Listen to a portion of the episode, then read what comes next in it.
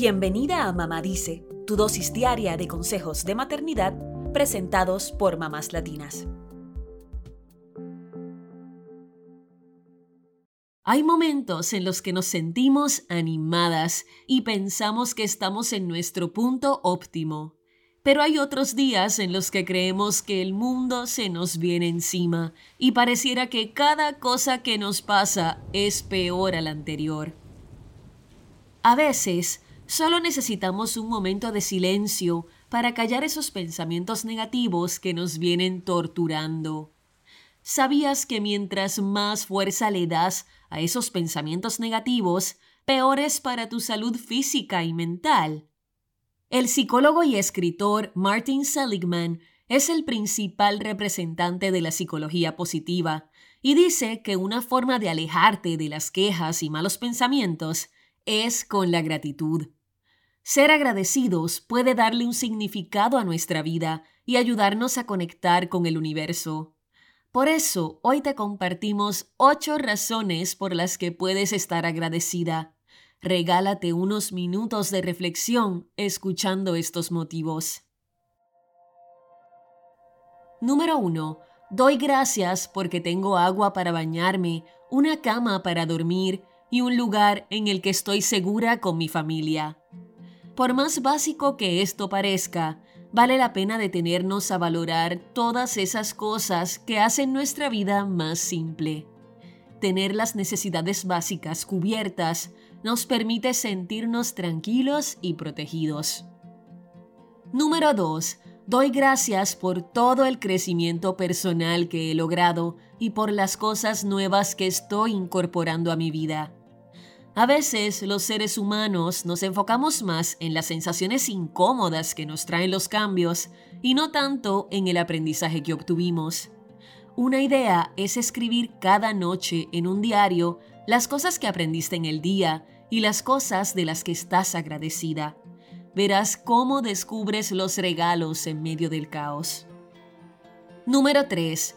Doy gracias por las lecciones que me trajo un mal día y por todo lo que puedo aprender de cada experiencia. Las cosas que nos pasan, sean buenas o malas, suelen traernos varias lecciones, entre ellas saber cuáles son los caminos que ya no deberíamos tomar. También nos guían en qué actitudes y acciones nos perjudican. Lo ideal es poder aprender de estas lecciones. Número 4.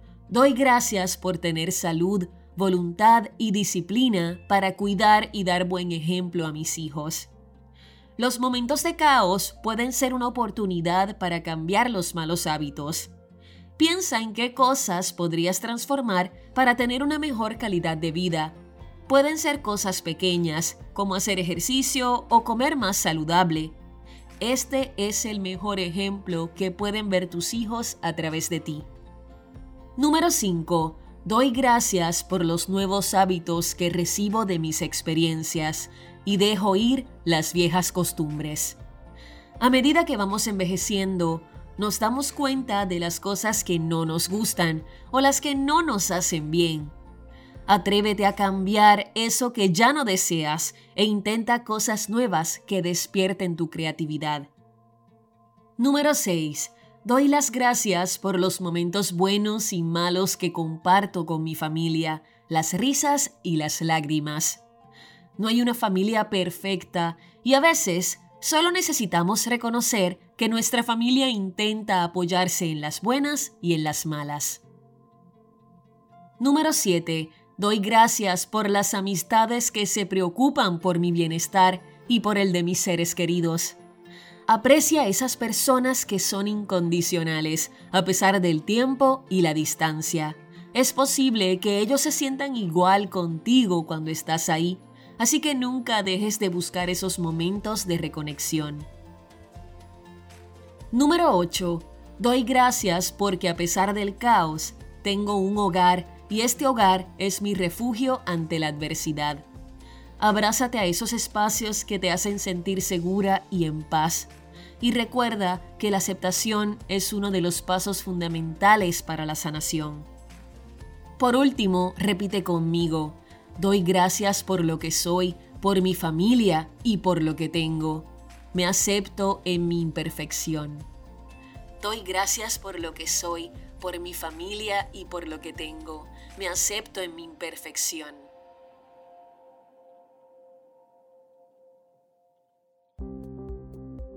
Eso es todo por hoy. Acompáñanos mañana con más consejitos aquí en Mamá Dice y síguenos en mamáslatinas.com, Mamás Latinas en Instagram y Facebook y Mamás Latinas USA en Twitter.